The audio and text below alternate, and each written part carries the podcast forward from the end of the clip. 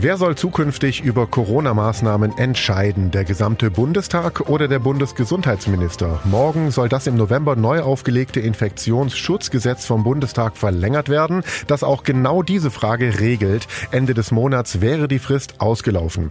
Hilde Mattheis, Ulms SPD-Frau im Bundestag. Was sagen Sie denn zum Infektionsschutzgesetz überhaupt und zur Verlängerung desselben? Dass es verlängert werden musste, liegt auf der Hand. Die Inzidenzzahlen sind nicht so, dass man Entwarnung geben kann. Wir wissen, dass die Mutanten, mindestens 50 Prozent der Infizierten haben sich mit den Mutanten infiziert. Das wird also schon nochmal eine, eine, äh, ja, eine, eine Problematik sein, der wir uns stellen müssen. Das heißt äh, insbesondere, wir brauchen eine hervorragende Teststrategie, für die ich mich massiv auch hier einsetze. Aber das Infektionsschutzgesetz wird äh, auf drei Monate verlängert, um drei Monate verlängert. Das heißt, es wird äh, immer wieder vom Bundestag verlängert. Das heißt, das Parlament ist da immer involviert und bestimmt die Verlängerung und niemand anderes. Und das war uns sehr wichtig als SPD, dass wir diese Verlängerung nicht äh, irgendwie einem Automatismus unterwerfen, sondern das im Parlament beschließen.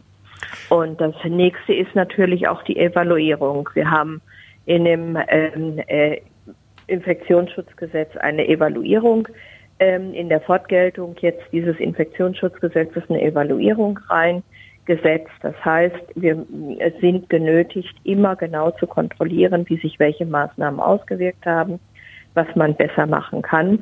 Das ist eigentlich eine Selbstverständlichkeit, haben wir in den letzten Monaten selbstverständlich immer gemacht. Aber das ins Gesetz zu schreiben, hat nochmal eine andere Qualität.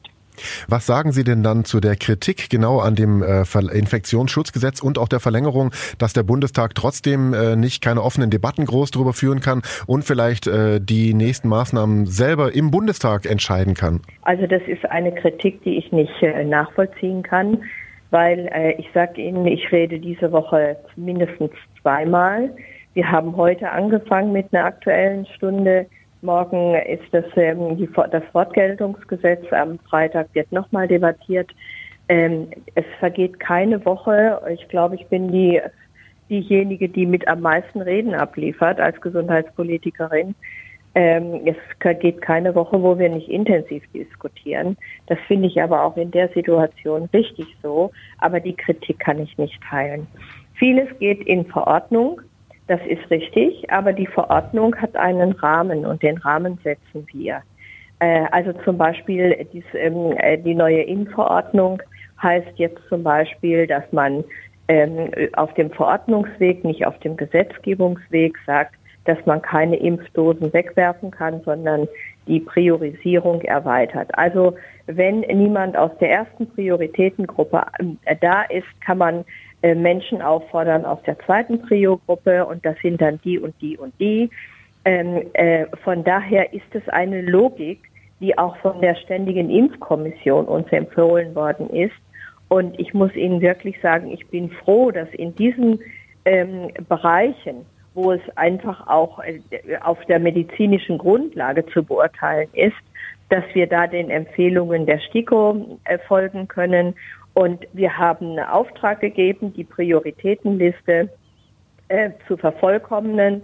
Das heißt also, wenn Impfdosen übrig sind an einem äh, Tagesende, dass man die nicht wegwirft oder wahllos irgendwie andere Leute durchimpft, sondern klar ist, welche Bevölkerungsgruppen dann äh, die Möglichkeit haben, sich impfen zu lassen. Also diese Kritik kann ich nicht nachverfolgen. Der Bundesgesundheitsminister hat ja durch dieses Infektionsschutzgesetz äh, ganz viele Möglichkeiten ähm, ohne Bundestag und Bundesrat. Was sagen welche Sie denn? denn? Dann sagen Sie mir doch mal welche. Na, er muss doch zum Beispiel, wenn er irgendwelche Sachen mit Bund und Ländern bespricht, die jetzt nicht irgendwie durch den Bundestag bringen und nachher durch den Bundesrat. Ja, wir haben das auf dem äh, im äh, Fortgeltungsgesetz in dem äh, 28i genau geregelt und das werden wir morgen fortsetzen, was die Länder dürfen und wo sie rechenschaftspflichtig sind. Ähm, außerdem ist diese Runde, die jetzt heute zum Beispiel auch tagt, ist ja eine eigentlich keine, die vom, die im Gesetzgebungsprozess oder irgendwo ein Gremium ist, das Beschlüsse fasst, aber wir sind im Föderalismus. Müssen wir uns bezüglich Bundesmaßnahmen, Ländermaßnahmen einigen. Und wir haben, was den 28i anbelangt, da steht es drin, was die Länder dürfen. Und da steht auch drin, was der Bund darf, ähm, die, die Möglichkeiten und die Kompetenzen der Länder ein Stück weit eingehegt.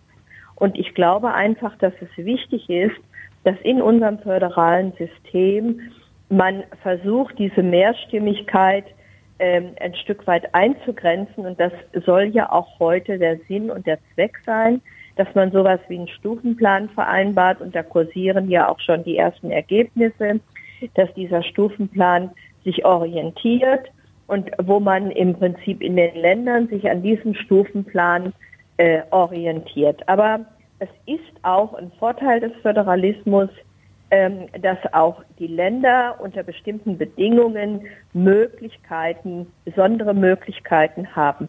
Aber die Bedingungen, die stellen wir im Bund. Was sagen Sie denn zum Corona-Krisenmanagement der Bundesregierung? Also in diesem Krisenmanagement, ähm, also Krisenmanagement bedeutet ja über eine so lange Strecke, dass man auch Fehler macht. Das bleibt nicht aus. Äh, ich mache mir insbesondere Sorgen, was die Umsetzungsstrategien anbelangt. Das macht mir große Sorgen. Ähm, es liegt nicht daran, dass der Bund ähm, nicht eine besondere Klarheit in den einzelnen Maßnahmen beschlossen hätte, sondern es liegt zum großen Teil auch an den Umsetzungsstrategien. Ähm, und da müssen wir alle miteinander besser werden. Vielen Dank, Hilde Matthijs Ulms, SPD-Frau im Bundestag. Ich bin Paulo Percocco. Vielen Dank fürs Zuhören. Bis zum nächsten Mal. Bis dann. Ciao, Ciao tschüss. Donau 3 FM. Einfach gut informiert.